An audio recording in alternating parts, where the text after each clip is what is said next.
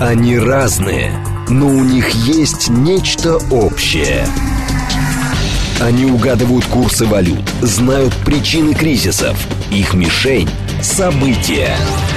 Эксперты отвечают на ваши вопросы в программе «Револьвер». «Револьвер». Программа предназначена для лиц старше 16 лет. 10.06, столица радиостанция «Говорит Москва». У микрофона Евгения Волгина. Доброе утро всем. Программа «Револьвер». С нами журналист, американист Рафаэль Духанян. Доброе утро. Доброе утро.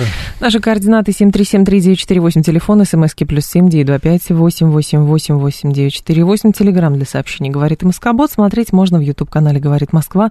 Стрим там а, начался. Про Америку много сегодня, как обычно, будем говорить, но начнем с экологической катастрофы, которая там сейчас наблюдается, это крупный, э, крупная железнодорожная авария, причем не первая, которая произошла в Штатах за последнее время. Да. 3 февраля крупнейшая, недалеко от небольшого городка Восточная Палестина в Вагае, сошел с рельсов 52-вагонный товарный поезд э, компании Norfolk, и в 20 вагонах, в которых находились опасные химикаты, и в итоге там в ручей все это вылилось, соответственно, рыба умерла, птицы тоже, в общем, не особо живые. И домашние животные гибнут. А домашние животные гибнут, но почему-то местная пресса задается вопросом, что же произошло на самом деле, каковы истинные региональные и национальные последствия, и самое главное, там задается вопросом, оправдан, оправдан ли продолжающийся ажиотаж в средствах массовой информации. То есть, видимо, кому-то не нравится слишком повышенное внимание к подобного рода катастрофам. Вы знаете, э, на фоне всех этих событий, э, Женя, меня, э, ну, так приятно удивило выступление такой, такого общественного деятеля Соединенных Штатов Америки. Я убежден, что многие о ней слышали не сколько по ее конкретной деятельности, а по знаменитому голливудскому mm-hmm. фильму «Эрин Брокович». Так. Она выступила как раз и вот по каналу Fox News со своим заявлением. А, э, я хочу напомнить, наверняка наша аудитория помнит этот замечательный фильм с Джулией Робертс, оскароносный, она за это Оскара получила, Джулия Робертс, по-моему, очень заслуженно. Вот, в свое время Эрин Брокович схлестнулась с крупной корпорацией PSNG, это крупнейшая энергети- энергетическая компания Америки, mm-hmm. которая обеспечивает газом, электричеством практически всю Америку, там многомиллиардная. И вот в свое время она точно так же э, там, правда, не было такой, как, так, как таковой катастрофы, но там эта компания сливала отходы от своего производства, как раз сливала, вот, как говорится, в местные эти речушки. И вот это все стало потом, а, как выяснила уже Эрин Брокович, разбираясь с этим, это было более, там, почти 30 лет тому назад, она выяснила, что это делалось абсолютно сознательно. А самое главное, что компания и государство тогда что называется, в таком тандеме, они пытались скрыть последствия этой катастрофы. И вот появление Эрин Брокович сейчас, потому что она ведь раньше особо, знаете, не, не, ну, угу. что называется, не светилась.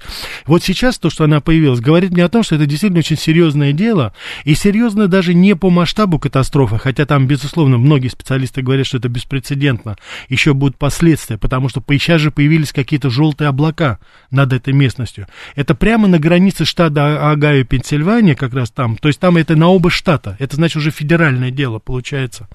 И вот сейчас она выступила и говорит, повторяется та же самая история. Опять замалчивается масштабы катастрофы. Потому что губернатор Шапира выступает, э, Пенсильвания выступает и говорит, да, сначала он заявляет, все в порядке, можете пить воду. Потом неожиданно заявление, нет, подождите, пить воду не нужно так сказать, это давайте посмотрим. Ему говорят, так вы посмотрим, может быть, вы все-таки раньше бы тогда сказали, потому что ведь какое-то время миллионы людей думали, что это все безопасно. Потом опять он заявляет, что, значит, вроде бы можно пить, что никаких, так сказать, мы брали пробы, мы брали еще что-то. Экологи в ужасе сейчас, вот. Но, как ни странно, как ни странно, ну, какой-то такой, знаете, вот зеленой повестки, о которой они постоянно говорят. Вы знаете, что меня удивило? Вот когда Северный поток-2 взорвали американцы, молчок насчет экологических последствий. А там был выброс, говорит, совершенно колоссальный. Сейчас происходит здесь. Опять зеленые молчат. Вы понимаете, что я? Ну, нету этих ребят. Грет Тунберг, там, условных, я сейчас в кавычках говорю. Не... И вот Эрин Брокович молочина. А она вы вот на это... в беспристрастность экологов? вы знаете, Евгений, я верю хотя бы в формальную какую-то часть, чтобы из инстинкта самосохранения они могли бы подыграть общественному мнению и опасениям общественности по поводу масштаба катастрофы. Но даже этого не происходит сейчас. И вот Эрин Брокович, она именно на это обращает внимание. Ну, во-первых, понимаете, в чем дело? Э, любые э, распиаренные экологи это все равно люди, которые, знаете, как говорят про глобальное потепление. Сколько ученых, столько и мнений, потому что каждый ученый кормится со своей корпорации на эту тему, чтобы, э, соответственно, писать, что угрожает нам потепление, не угрожает, и самое главное, почему оно происходит. То же самое с экологами. Как те самые экологи какие-то азербайджанские, которые перекрыли сейчас Лачинский коридор, потому да, что норковых, говорят, там, норковых шубках, да. там что-то такое страшное происходит, и все. И поэтому мы ничего не можем я с этим хочу, сделать. Евгения, я хочу, Евгения, единственное, что сказать, этот случай особенный, потому что когда мы говорим об условных таких, э, значит, а, каких-то, знаете, так сказать, катаклизмов типа таяния льдов, потепления климата. Здесь можно, у нас есть, как говорится, такой, знаете, промежуток времени, мы можем об этом спорить, говорить и даже, даже разыгрывать какие-то политические игрища свои. Здесь у нас совершенно конкретная катастрофа. Здесь у нас совершенно конкретно умирает, погибает природа вокруг. Здесь все однозначно понятно, что это уже катастрофа, все прекрасно это понимают. Вопрос только в том, что как-то вот получается так, что ни государство, ни официальные экологи, они не заинтересованы в том, чтобы выяснить масштабы этой катастрофы. И, кстати, я сейчас ссылаюсь на Майкла Савиджа, на Марка Левина из Fox Channel, обозревателя. Они говорят, ну, естественно, у них времени нету, потому что они заняты чем угодно и кем угодно, любыми, имеется в виду Украина, они называют это, чем внутренними проблемами своими. Это происходит по кругом. Брэнген, наш слушатель, э, говорит, что в России тоже такие же экологические проблемы, там в Дельте Волги, например, тоже а, проблемы в, на Каспии, проблемы, в общем, это везде. Другое дело, что экологический, экологическая тема, она становится объектом а, как бы политических э, баталий, как это было с отказом от э, углеводородной энергетики в пользу ВИЭ-энергетики. Евгений, вот ровно сам... то же Нет, самое. Евгений, я здесь и с нашим уважаемым радиослушателем, я здесь не соглашусь. Почему? Значит, мы сейчас говорим о конкретной катастрофе, уже реальной катастрофе, понимаете? Это тот самый, вот, так сказать, случай, когда э, все, прекрасно, все прекрасно и понятно и ясно практически всем, кроме тем или тех людей, которые принимают решения. Так то, нет, что, может быть, то, что там, то, что там проблемы на Дельта, Волге, это, это мы понятно, мы постоянно об этом говорим, там огромные проблемы, которые должны экосистема, это все, как говорится, знаете, такой процесс, это решается. Здесь существует совершенно конкретная ситуация, когда огромное количество очень-очень, так сказать, э, едкого вещества, еще до конца даже и не определили, в какой степени это повлияет и на почву, и на воды, и не предпринимается никаких экстренных действий, чтобы устранить это. Вот это вот вызывает вопросы, и это вызывает, ну, многих людей недоумение. А, Виктория Нуланд сказала, что вчера Москва выдвигает по Украине предложение о фальшивом мире, в то время как Киев стремится к справедливому миру. миру. Угу. Замгоссекретаря США Виктория Ноланд. Вот как э, э, слова примерно одни и те же, но, но смысл принципиально иной. А да. что? Да вы знаете, я не знаю, я вот слежу сколько уже за этой Викторией Нуланд. Это редко бывают люди вот с этими акульями пустыми глазами. Я, наверное, Мадлен Олбрайт назову, и вот, наверное, Викторию Нуланд. Вы знаете, по-моему, эти люди, они вот совершенно не испытывают никаких эмоций, и э, говорить там о чем, о каком-то знаете, таком каком-то пассионарном восприятии ситуации, что забота о людях, да, вот все это вот есть люди фейк, вот люди, как говорится, неправда. Вот все, что они говорят, все, что они делают, эти печенки, которые она носила, все это настолько пошло и настолько все, если бы это было бы только пошло. К глубокому сожалению, за этим потом скрывается горе и кровь. Потому что она, она сама она не понимает, что она говорит. Вот что значит справедливый мир, что значит... Справедливый это, по-американски, очевидно, совершенно. Ну, это да, это понятно все, но я просто не знаю, так сказать, вот... Э, а с нашей стороны, с их точки зрения, это фальшивый мир не напилась она еще кровью, вот этот вампирчик такой у нас, а? Вот неужели она еще, как говорится, не поняла, это вот, знаете, тот извечный вопрос, неужели, господа, вы не понимаете, что вы натворили. Но вот это же, она не понимает, ну, наверное, я не знаю, может, понимает, может быть, она даже какой-то, знаете, кайф с этого ловит. Я думаю, что... Она ведь войдет в историю, как кровавая такая леди, вот наравне там с там, э, княгиней Батори, там, да, вот, которая там, вот, она войдет в историю вот именно вот таким образом, потому что это же вот именно такие люди. Я сейчас, понимаете, как вы вызываете к эмоциям, но, как известно, когда эмоции работают, мозг спит. Вот, поэтому в данном случае есть исключительно расчеты, мы с вами неоднократно об этом говорили. Да. Вопрос, означает ли это, что Штаты э, готовы будут э, всеми силами как бы провоцировать затягивание этого конфликта, потому что нужен мир, очевидно, совершенно на условиях Соединенных Штатов для Киева, ну, для Москвы, я имею в виду. Вот. А то, что продуцирует Москва и продвигает Москва, это все равно для них недопустимо. Вопрос, до какой точки могут, может дойти Вашингтон. Совершенно верно, Евгений. Вы совершенно справедливо сейчас мне сказали по поводу эмоций. Значит, парадокс заключается в том, что наши так называемые э, враги, да, теперь уже мы можем спокойно говорить об этом, они ведь тоже живут живут на эмоциях. Там мозга уже и разума давным-давно нету. С ними сейчас говорить с точки зрения здравого смысла, да, нет. Последний человек, который пытался, пытался говорить с точки зрения такого здравого смысла, договариваться, что называется, это был Трамп. Мы с вами прекрасно знаем, что с ним сделали. Сейчас эти люди, они все на эмоции. И поэтому с ними сейчас говорить каким-то, знаете, таким вот языком, допустим, ну вот зачем? Вот я всегда вспоминаю, когда э, каждый раз, вот э, я помню, Путин выступал, когда говорил, ну вот зачем вы это сделали? Вот зачем вы перекрываете? Зачем это все? Это вопросы разумного человека разумному человеку. Но там нет этого, там сплошная эмоция, Евгений. Поэтому и мы должны, мне так кажется, исходить именно из этого. Потому что э, людей, так сказать, разумом их уже просто не понять. Мы же с вами прекрасно понимаем, что сейчас они делают абсолютно все для того, чтобы чтобы обескровить свою экономику, для того, чтобы их границы были на распашку, для того, чтобы уничтожить свои собственные там за счет инфляции, безработицы, преступности. Там логики вообще никакой нет, разума никакого нет. Журналисты, вот редкие журналисты в Америке, они кричат просто, нельзя этого делать. Хёш говорит, нельзя превращаться в террористическое государство, нельзя делать такие вещи, которые делают они. А там все это совершенно по-другому воспринимается это чисто эмоционально, вот такая, знаете, постмодерновая, так сказать, тусовка, которая уже вот на этой колее, кирпич уже лежит на педали акселератора, и машина-то едет по колее, ее уже никуда мы не свернем, кроме как просто, если мы ее, знаете, так сбоку танком не выдавим куда-то, и все. Потому что раз, призывать к разуму уже поздно, уже mm. там ничего нет. Давайте поголосуем тогда. Вы считаете, что э, все равно на поле боя будет устанавливаться э, условия, скажем так, на поле боя формируются э, условия э, дальнейшего мира по одной из... По, как бы сейчас запуталась.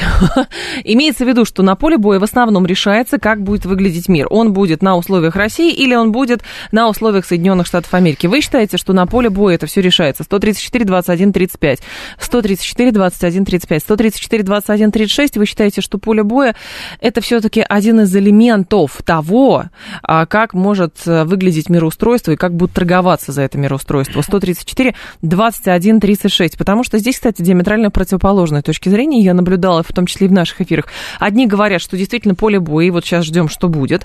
А с другой стороны говорят, нет, ребята, практика показывает, что параллельные процессы политические тоже ведутся, тор какой-то, может быть, тоже ведется. Поэтому, а военные просто исполняют те задачи, которые им дают на данный этап времени. Но ждать какого-то именно перелома, а, исходя из того, что будет на поле боя, это пока невозможно.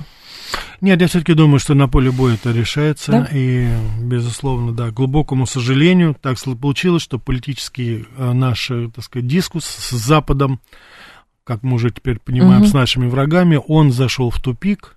Это, ну, я думаю, что это не по нашей вине, кто-то считает по-другому, но дело не в этом.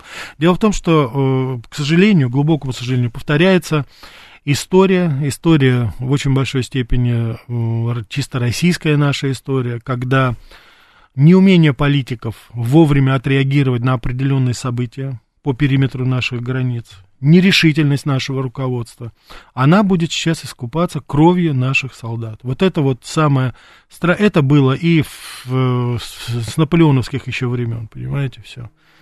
Поэтому, глубокому сожалению, опять русский солдат, я сейчас говорю, конечно, в большом смысле, вся наша, все наши народности, все, кто живет в России, безусловно, это опять будет вот именно вот этими горем, потом, слезами именно наших вот ребят. 7373948, ваш вопрос, пожалуйста. Здравствуйте, алло.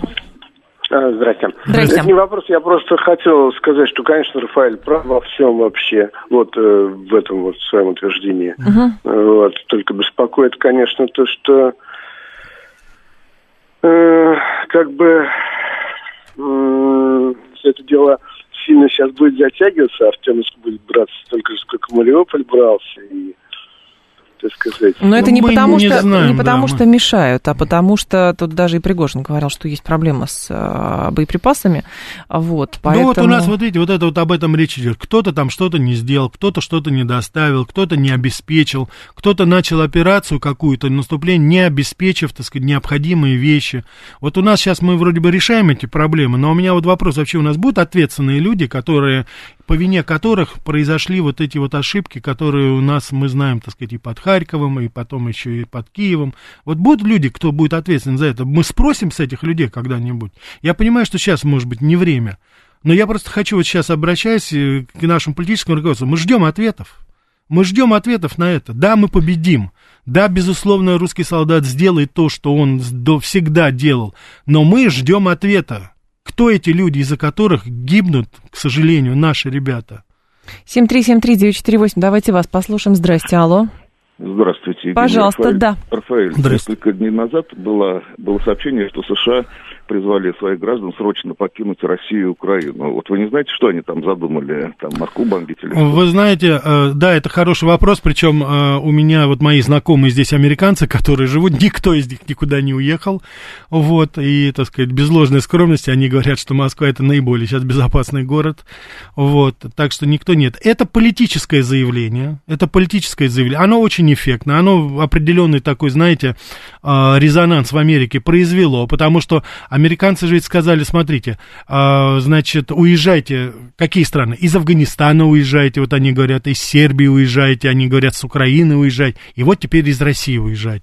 То есть вот у них они проводят такую параллель, что небезопасно, небезопасно, небезопасно. Так что это политический ход, это чисто такое, знаете, очень эффективно пропагандистский такой ход, вот. э, Но я думаю, что и нам надо объявить. А почему нет? Надо из Америки тоже уезжать. Там вообще у них бог знает, что творится. Поезда взрываются непонятным образом. Кстати, причина Но они так могут везде взорваться. Но, Уж простите, Ну, Евгений, безусловно, да. Я сейчас просто именно вот такой абсурдностью этого заявления, я сознательно сейчас вызываю огонь на себя, я, чтобы наши уважаемые радиослушатели поняли, насколько абсурдно заявление о том, что американцы должны уезжать из России, там им якобы здесь что-то угрожает, понимаете? Ну, нонсенс просто. У нас вон половина журналистского бомонда на федеральных каналах выступают, американские журналисты. Нет, это... Они работают американскими журналистами здесь. Давайте... Не имеет значения, это американцы. И Майкл Ну Асюра, что, и ну Майкл что им Бо- там делать? Ну, Рафаэль, Где? ну что им там делать Какая на разница, родине? какая разница, Скажите, что пожалуйста. делать? Они-то здесь, вот о чем речь. А сколько таких Там людей? денег меньше платят, Рафаэль. Ну что вы, ей, ей Женя, богу, откуда вы знаете? 7373948. Знаю.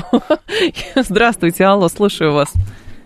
А, Здравствуйте, меня Армен зовут. Да, Армен, Я хотел у пожалуйста. Рафаэля спросить, а, вот по поводу американского общества, да, вот так в общем, они в, э, пребывают в какой-то спячке, мне кажется. При этом очень много людей видят, что происходит вокруг них. Вот, э, например, у меня есть друзья в Америке, да, ну, из наших бывших. Мгм. Они, э, ну, скажем так, евреи. И они своих детей обучают в ортодоксальных школах. То есть они не пускают их в систему образования американскую из-за Мгм. того, что там вот, ну, происходит, да.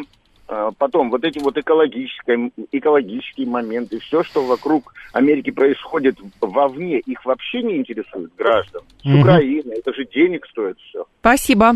Да. Хороший вопрос. Э, Да, значит, я вот мое впечатление я могу сказать, потому что я помню еще и я, и то, что вот сейчас я вижу по многим своим знакомым. Вы понимаете, в чем дело? Вот э, рефрен такой. У нас украли нашу страну. Вот американцы, независимо от национальности, от происхождения, от вероисповедания, очень многие из них, которые в относительной такой традиционной, скажем так, манере воспитывают своих детей, они говорят, у нас украли нашу страну. Причем это безусловное большинство Америки.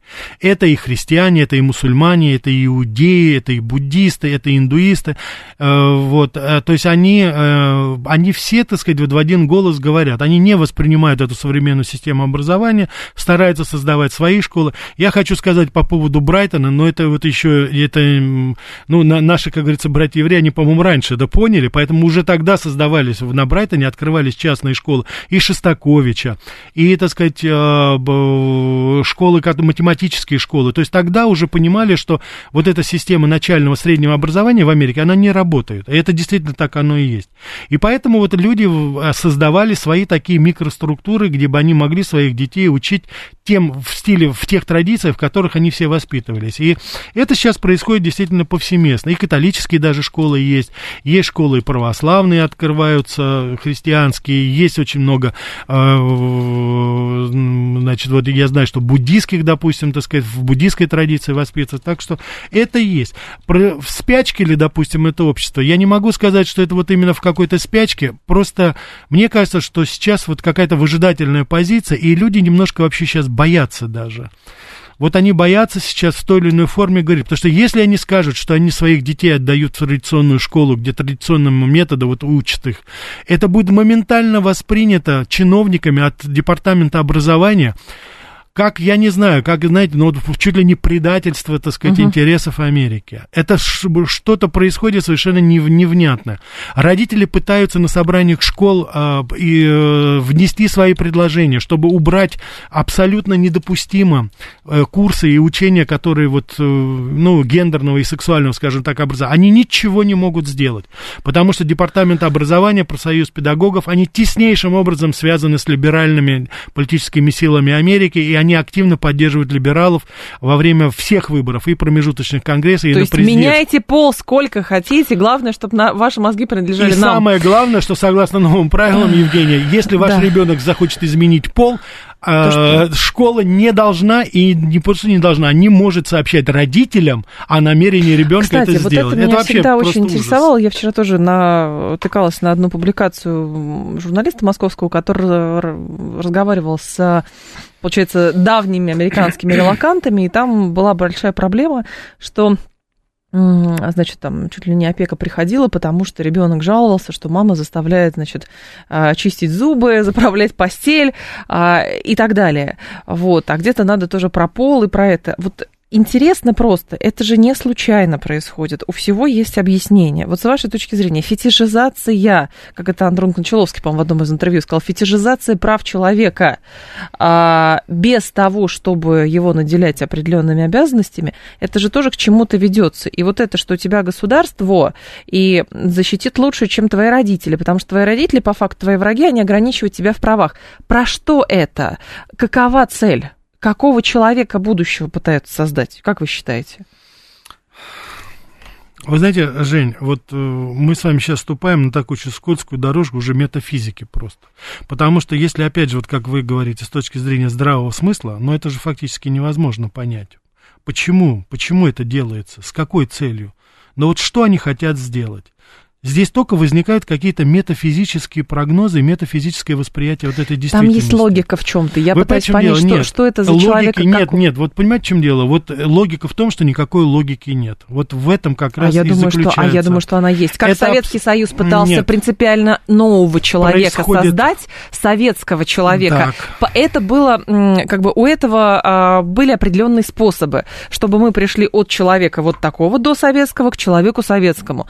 Теперь мы наблюдаем наблюдаем определенные, а, определенные цели а, за границей, чтобы вот и от человека такого, я не знаю, там, об, обычного цисгендерного там, мужчины, значит, сделать какого-то другого человека. Значит, и самое главное, для чего? Вот, Евгения, вы подошли, как говорится, к самому главному, но есть вот один нюанс, который не учитывается, к сожалению, и, но, на мой взгляд, он самый-самый важный. Когда мы говорим о создании нового человека, допустим, в советское время, да. это декларировалось в самом начале а потом уже пришли к практике. Люди согласились, что должен быть кодекс коммунистов, кодекс это, то есть это была программа. Здесь этого нету. Здесь я дерусь, потому что я дерусь. Я делаю, потому что я делаю. Я изменяю пол, потому что они я изменяю никогда пол. не делают это а, случайно Всегда они это хаотично. делают хаотично, Евгений. Возьмите историю Америки. Мы с вами знаем, с чего началась знаменитая, так сказать, революция Соединенных Штатов Америки. С неуплаты налогов и противостояния, так сказать, Женя, поверьте мне, все гораздо проще. А итог голосования, кстати, какие? 71% у нас считает, что все все равно мироустройство будет определяться, исходя из того, что на поле боя происходит. 29% говорят, что нет, все несколько сложнее. Давайте после информационного выпуска поговорим ровно на тему того, что действительно это какие-то хаотичные процессы. Mm-hmm. Мое-то глубокое убеждение, что есть цель с той стороны создать какого-то принципиально нового человека. Давайте попробуем об этом поговорить. Они разные, но у них есть нечто общее. Они угадывают курсы валют, знают причины кризисов, их мишень – события. Эксперты отвечают на ваши вопросы в программе «Револьвер». 10.35, столица, радиостанция «Говорит Москва». У микрофона Евгения Волгина. Всем доброе утро. Программа «Револьвер». С нами Рафаэль Ардуханян, журналист-американист. Мы продолжаем с вами. Доброе утро еще раз. 7373948, телефон прямого эфира, смски плюс семь девять два пять восемь восемь восемь восемь девять четыре восемь, телеграмм для управления, для управления, для управления в том числе, телеграмм для ваших сообщений, говорит Москобот. Пожалуйста, YouTube работает, подключай, да, и YouTube работает, канал «Говорит Москва», все у нас работает. Так, человек, которого на это корней, не имеющий собственности, семьи, у него много свободного времени, хорошо работает, много зарабатывает.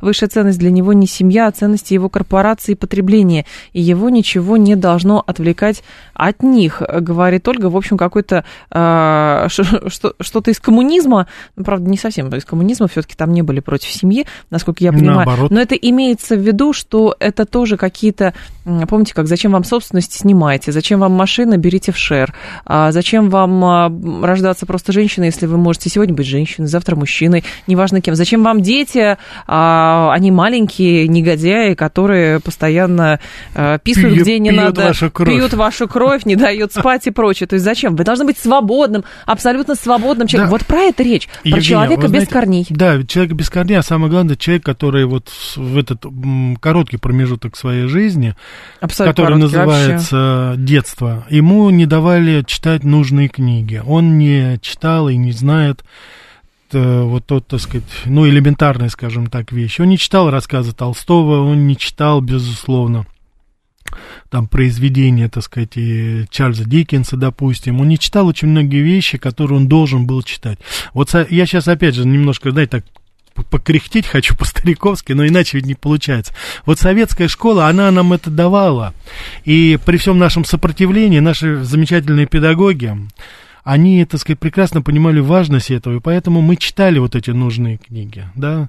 И я думаю, что вот таких вопросов тогда особо-то, ну, по крайней мере, у нашего поколения не возникает. А вот когда у людей вакуум такой прошел, детство, детство прошло, допустим, где-то там папа где-то работает, э, зарабатывает деньги, мама тоже где-то зарабатывает деньги, а ребенок предоставлен, ну, в лучшем случае, какой-нибудь няне или бабушке или еще что-то. И вот сказать этого некому фактически ребенку. Поэтому и вырастает вот такой свин, который без корней, ну, так сказать, не помнящий ни родства, ничего. Ему абсолютно все равно, где жить, ему абсолютно все равно, что происходит. Вот посмотрите, вот э, я хочу пример привести вот этого так называемого актера Смоленина. Посмотрите, как он говорит, а меня, говорит, не волнует это вот ничего уже, понимаете? Вот меня вот это не... Вот я не знаю, как этот человек стал актером, как он поступил, как он учился, но вот если человека в его возрасте абсолютно не волнует его страна, не волнует, вообще никак не волнует, понимаете?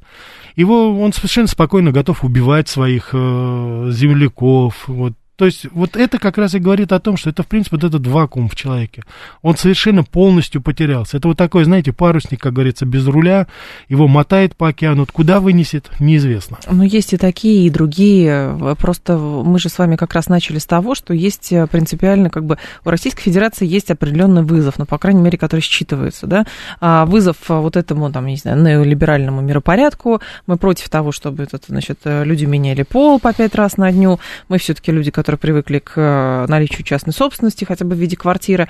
Вот. И, нам вся эта история без корней не очень нравится. То есть у нас такой вызов, мы за консерватизм, здоровый консерватизм. Не берем всяких скрепных фундаменталистов, это другая крайность. А мы же с вами рассуждаем на тему того, что предлагается той стороной, что у нас вызывает ужас. И вот важно понимать, капиталисты, когда была, была конкуренция капитализма и коммунизма, предлагали одну модель поведения человека, коммунисты предлагали другую модель поведения человека. Важно сейчас понимать, мы предлагаем одну, одну модель, а, соответственно, какую модель предлагают они. Вот о чем речь. Значит, проблема, вы совершенно справедливо сейчас вот эту параллель провели, капитализм, коммунизм. Дело в том, что там был определенный консенсус по определенным вещам. Это касалось, допустим, личной жизни и семьи, угу. вот в частности. Допустим, и как и американцы, как и англичане на тот момент, как и французы, все прекрасно понимали святость, допустим, вот семейных уст. То есть это люди понимали прекрасно, насколько это важно. Люди прекрасно понимали, насколько важно воспитание детей. В их стиле, это не имеет... Да, англичане воспитывали в своем стиле, но тем не менее были базовые основы основы. Основы, которые э, в очень большой степени зиждились на писаниях, на святых книгах. Это была христианская традиция. Ведь мы же еще с вами помним, даже сейчас еще есть партия под названием такой христианский социальный союз, там, да, uh ХДС, там христианская демократическая эта партия, то же самое в Италии. То есть даже названия еще остались, понимаете, такие руины, скажем так, былой не то что демократии, а просто здравого смысла и истории нашей. Сейчас это все ушло, ведь поменялось Чтобы не настройка, что? Ушло, база. чтобы что? Парадокс заключается в том, что неизвестно что. Понимаете, вот они считают сейчас, что можно построить здание без фундамента. Вот неолиберализм это вот про это. Зачем мы под землю вгоняем какой-то кусок, так сказать, металла, там чего-то этого? Зачем, Зачем нам, фундамент, нам нужен? если можно просто так поставить? Да, конечно, да? можно же просто две доски скрепить, сделать, покрасить красивой краской, каким-то, знаете, там, я не знаю, гординами, там, я не знаю, так сказать, тканью обтянуть, и будет хороший домик. И как это показала история с чудовищным землетрясением в Турции, когда в, в городе, где это был эпицентр, это... не упали здания, потому что строили как надо. Совершенно верно, да, там мэр один, на который сейчас все молятся, который не допускал это. А, ну, здесь это, как говорится, уже, знаете, ну, что значит, физически мы это видим. А мы сейчас говорим о духовном вот, вещах абсолютно, понимаете? Люди, вот, выходят молодые люди, вот сколько я смотрю сейчас, очень много гуляют по просторам интернета, в Америке сейчас очень много дискуссий в кампусах, так называемых. Выходят молодые люди и говорят, мне, а мне наплевать на то, что это было. Мне наплевать, что у меня там, допустим, мама из Индии, там папа это. Я, говорит, совершенно вот свободен. И начинается вот это все, что вы перечислили. Мне не нужно это, мне не нужно это, мне нужно только это, мне нужно только это, и это, это, и все, мне больше ничего не нужно. И они считают, что так, ужас-то в чем? Они считают, что так все должны жить. И если ты выступаешь за то, что нет, мне нужна семья, мне нужны дети, мне нужно, так сказать, чтобы это, и чувство Родины мне не чуждо, нет, они говорят, ну ты, парень, ты тогда уже отстой полный. И, к сожалению, мы такие же слова слышим и здесь у нас. Но это До не, сих не пор. совсем много. Нет, не то, что до совсем много, мне вообще непонятно, как может быть, допустим, в России с нашей традицией появляются люди, которые говорят, неважно, что было, неважно, как было, и да, я буду убивать, так сказать, своих соотечественников, но это же, это же нонсенс какой-то уже просто.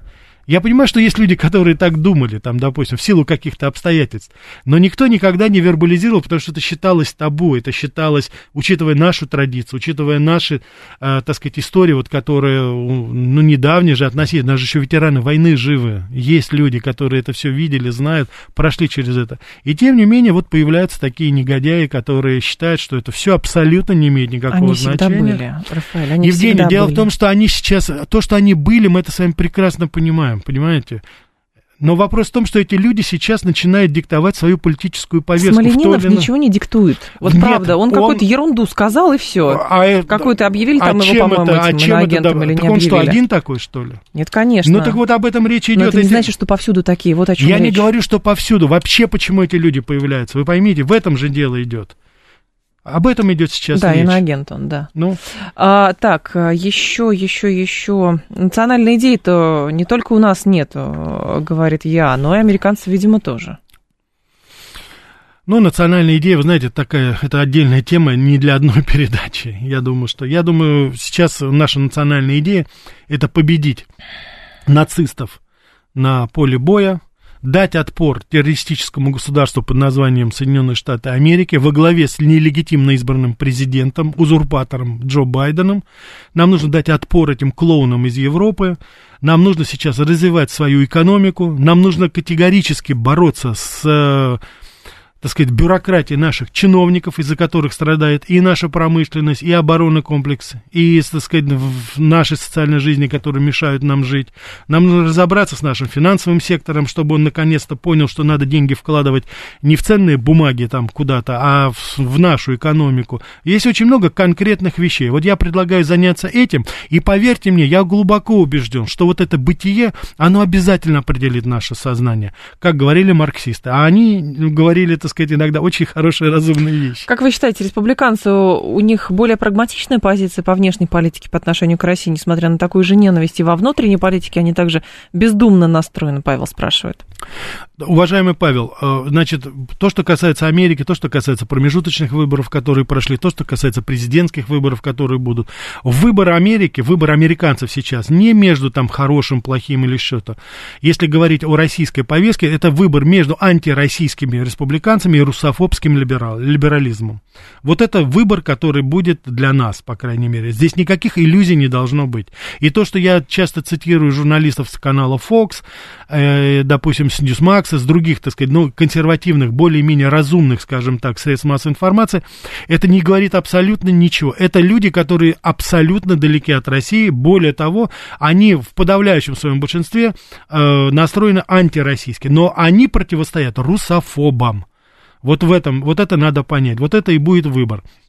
Насколько прагматична позиция республиканцев, конечно, на фоне того шабаша русофобского, который развязал Джо Байден, это незаконно избранный узурпатор, президент террористического государства под названием Соединенные Штаты Америки, конечно же, такие политические деятели, как, э, прежде всего, конечно, Дональд Трамп, Тулси Габбард, я вот уже упоминал, Керри Лейк, допустим, да, Десантис, конечно, Эббот, а, они, безусловно, выглядят очень и очень привлекательно, потому что они, по крайней мере, не говорят, что нужно, так там, уничтожать Россию, они говорят, что не нужно, там, допустим, запускать ракеты, э, устроивать атомный Армагеддон, то есть вот они лишены вот этой вот риторики, которая абсолютно сейчас стала, знаете, совершенно легитимной для вот этого неолиберального правительства, так называемого. Так что вот... Прочитала любопытную выбор. статью а, который, значит, запустил телеграм-канал БП онлайн с переводом уже по поводу этих эм, воздушных шариков.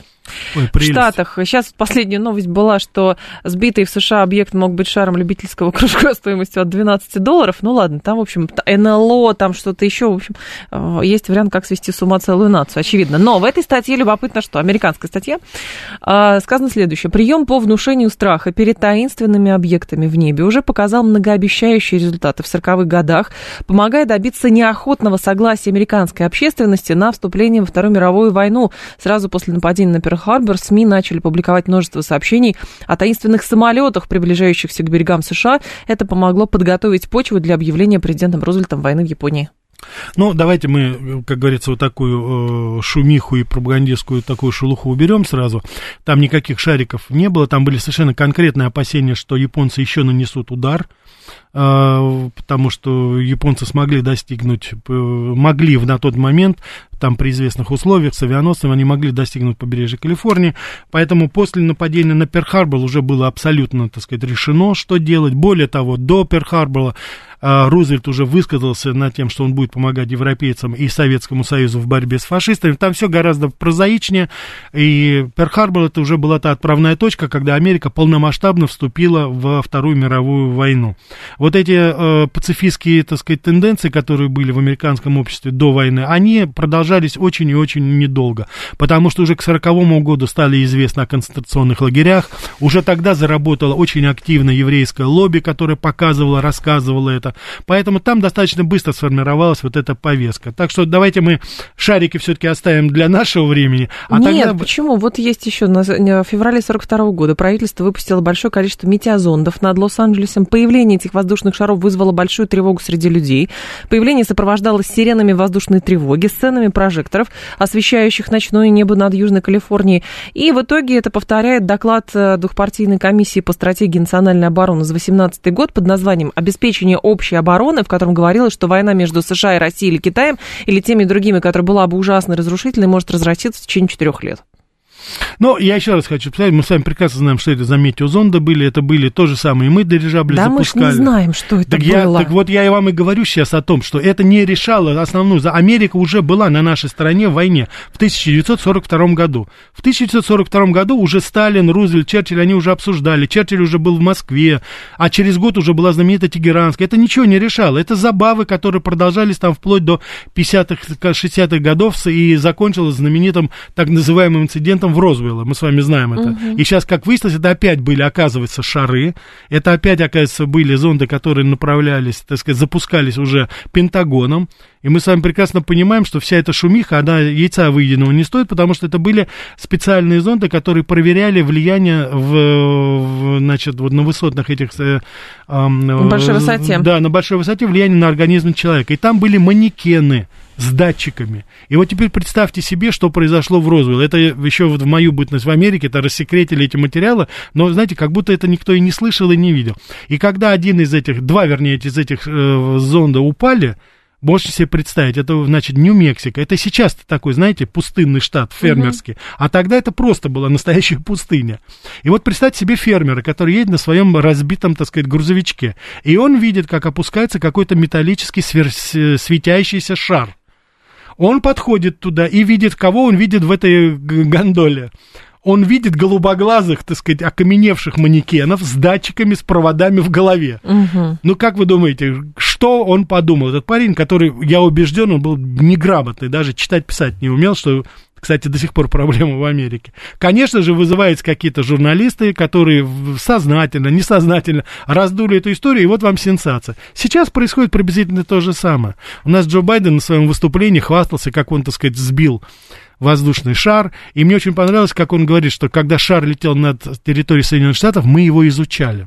А если бы он бы изучал бы и выяснил, что там атомная бомба на этом шаре летит, он не мог до того, как шар прилетит, там на, на, на подлете, скажем так, Нет, выяснить. это очень, это очень сложно. Это очень сложно. Но зато, Для но шаров... зато, слава богу, нашли применение суперсовременному самолету F-22, который там стоит сотни миллионов долларов. Он наконец-то своей ракеты сбил вот этот вот, как вы говорите, ну, на самом деле, шарик. А, про шары здесь можно сколько угодно иронизировать, но это еще со времен Второй мировой войны. А, действительно известно, что с ними борьба не так э, проста с этими шарами. Вот, потому что, во-первых, замаскировать можно все что угодно, а во-вторых, просто они вне зоны досягаемости. Никакими системами ПВО их не, невозможно им противостоять да, этим шарам. Поэтому это такие, да, а, бомбардировщики на вот эту такую высоту там не могут долететь, и надо ждать, пока этот шар будет автоматически просто сам спускаться а, и сдуваться потихонечку. Поэтому, в общем, довольно ловкое а вариант применения. Евгений, красиво китайцы поступили. Да ей-богу. Так нам надо было тоже так. так конечно, нам тоже надо, надо было, было просто, знаете, запустить что-то, потом говорить, а, слушайте, да погоду мерили, сбилась что-то погода. Я даже... Мы сейчас мы сейчас переведем на другую работу, значит, нашего какого-нибудь программиста, который рассчитывал и неправильно рассчитал, куда там ветер премии дует. лишим, премии, премии лишим, лишим, конечно. И все, да, да. И все. 13 тысяч рублей вместе. Слушайте, вообще надо программу рассчитать целую для нас. Я даже знаю название этой программы. Да. Она называется «Ослик ИА». Зачем? Шарики надо, но надо сделать зеленые шарики, надо сделать голубенькие шарики и запускать периодически это. И если американцы собьют голубой шарик, надо их обвинить в гомофобии. Почему? Как они посмели голубой шарик сбить? А если они зеленый шарик собьют, мы их обвиним в том, что американцы против зеленой повестки. Что-нибудь такое. Послушайте, Жень, ну если Я цирк... не буду это комментировать. Жень, ну если цирк, почему бы нам, как говорится, тоже не поиграть 7373948, телефон прямого эфира, 7373948, по коду 8495. А, здравствуйте, я слушаю вас, алло. Пожалуйста. Алло. Алло. Да, здрасте. В трубку нас, пожалуйста, слушайте, а не да, приемник. Я стараюсь. Давайте. Да. Значит, смотрите, то, о чем вы сейчас говорите, да. предопределено некими э, бытие определяет сознание, так вот абсолютно новым экономическим укладом жизни предопределено. Вот вы говорите про корни, правильно говорите? Вы говорите про людей, которые как бы абстрагируются от э, гуманитарных каких-то ценностей и живут прагматически. Угу. Так извините, у нас сегодня во многих странах да. нематериальное производство по объему ВВП – превышает материальное. То есть, условно говоря, какой-нибудь, так сказать, там, какая-нибудь соцсеть с какими-нибудь текстами приносит денег больше, чем завод. Ну, грубо. Ну да. Да, И вот Продаем развлечения, спасибо. Продаем развлечения, конечно. Ну да, совершенно верно. И, кстати, это же тоже, если так вот дальше продолжать логику нашего уважаемого радиослушателя, как раз вот эти услуги, так называемые, это является составной частью вот этого финансового олигархата англосаксов, которые сейчас контролируют политическое пространство. Это они. Потому что реальное производство, которое стояло за Трампом, оно как раз против всего этого. А вот эти вот спекулянты, соросята, так называемые, объединенные, они как раз сейчас и правят миром. Люди, которые не создают ничего, люди, которые ничего не производят, люди, которые ничего не могут предложить, кроме своих бредовых идей, и люди, которые вот имеют эти колоссальные фиктивные деньги, виртуальные, скажем так, и, глубокому сожалению, они сейчас диктуют эту повестку. И вот я думаю, что в очень большой степени сейчас то, что делаем мы и Китай, это боремся с этим. Это по поводу еще шариков. Любопытно, тут э, некоторые вспоминали, что э, в сорок пятом году экипаж э, корабля «Нью-Йорк» обнаружил в небе сферу, которую принял за японский аэростат. Мгм. Командир корабля приказал сбить его, но артиллеристы никак не могли добиться попаданий. Наконец штурман просто понял, что корабль пытался обстреливать Венеру.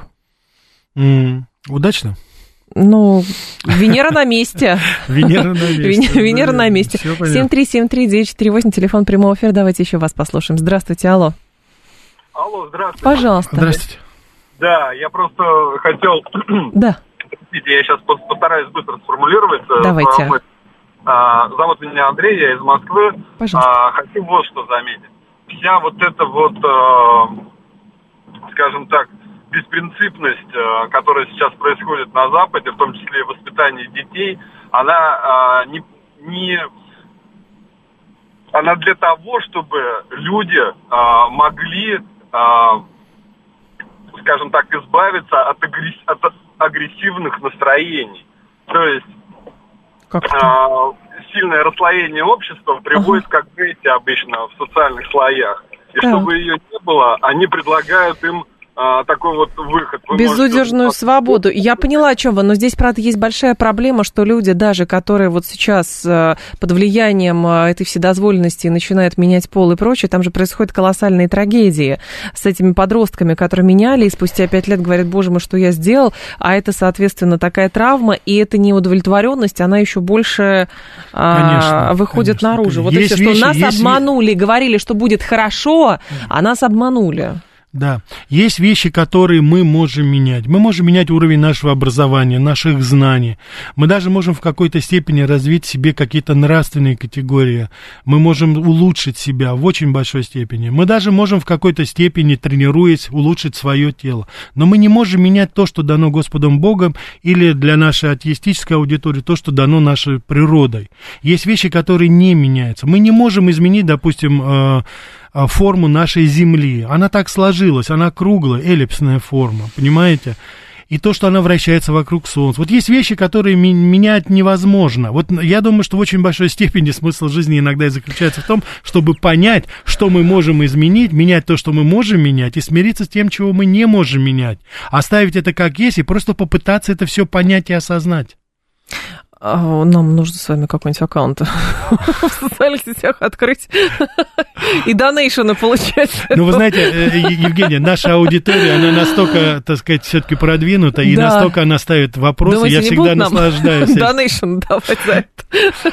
Женя, ну мы же не за денег работаем. Да, я в том числе и за денег, почему нет? Я не могу только на голом энтузиазме, простите, у меня ребенок, Я же- кормить я- надо я его. же сказал, не только за деньги работаем. А, так, агрессивных настроений стало только больше. Вы знаете, а, Рафаэль, я еще хотела такую тему поднять, особенно по мотивам вчерашнего заявления Суркова по поводу это да-да, нет-да, и по поводу Минских соглашений, что он как бы подтверждал тезисы Меркель, которая говорила, а мы были уверены, что они невыполнимы, мы только этим пользовались. И он тоже сказал, что составляли и не уверены были. Я думаю, а как должна формироваться теперь международная политика с учетом того, что слово доверие, оно уходит. То есть ты подписываешь бумагу, и ты заранее понимаешь, что ты подписываешь бумагу с жуликом, и тот тоже это прекрасно понимает. Вопрос, как ты можешь подписываться, а, воспользоваться вот этим временем, которое у тебя высвободилось, а, есть, как можешь сманеврировать. Но по факту доверие-то ушло окончательно. Евгений, вы совершенно правы. Дело в том, что сейчас нет доверия институтам как таковым, ни политическим, ни социальным. Не существует этого. Сейчас доверие, вот сама, так сказать, форма общения, это коммуникационный процесс в политической сфере, он осуществляется от личности, персонали. Вот недаром же, посмотрите, заявления и Путина, и Эрдогана, Си Цзяньпиня, то есть, то есть такие вот лидеры, которые себя уже утвердили на мировой арене, Орбана даже в Венгрии, они говорят, мы говорим друг другу, я ему верю, я доверяю ему. Это очень сильные заявления, но с другой стороны, они очень слабые, потому что с уходом лидера может что-то поменяться. Но сейчас вот я, мне кажется, что политический и коммуникационный процесс будет осуществляться от персоналей. Роль личности сейчас в политическом пространстве, она будет возрастать, ну, буквально по экспоненте. Мы должны за этим внимательно следить, и доверять можно только словам определенного человека. Вот это единственное, что сейчас есть. Потому что мы видим, что институтам доверять нельзя. Лжецы. Ну, определенным людям тоже, вроде, понимаете, Эрдоган э, с Путиным, да, там демонстрировали доверие и прочее, а чуть что, 15-й год, вспоминаем, самолет сбили, поэтому, в общем, ну, не знаю. Нет, но это И- как, всё- как и раз всё это, как непросто. раз это доверие базировалось потом на том, что потом эти лидеры сумели выйти из этой ситуации. Ну, как может выйти, быть. это можно, как говорится, говорить. Про что Америка? Так, 50 лет замечательному музыкальному стилю диско. Поговорим о родоначальнице этого, Дона Саммер. Сегодня будет веселая дискотека. Веселая дискотека будет сегодня, а я к вам в 14 часов вернусь Да. без дискотеки, но с новыми темами.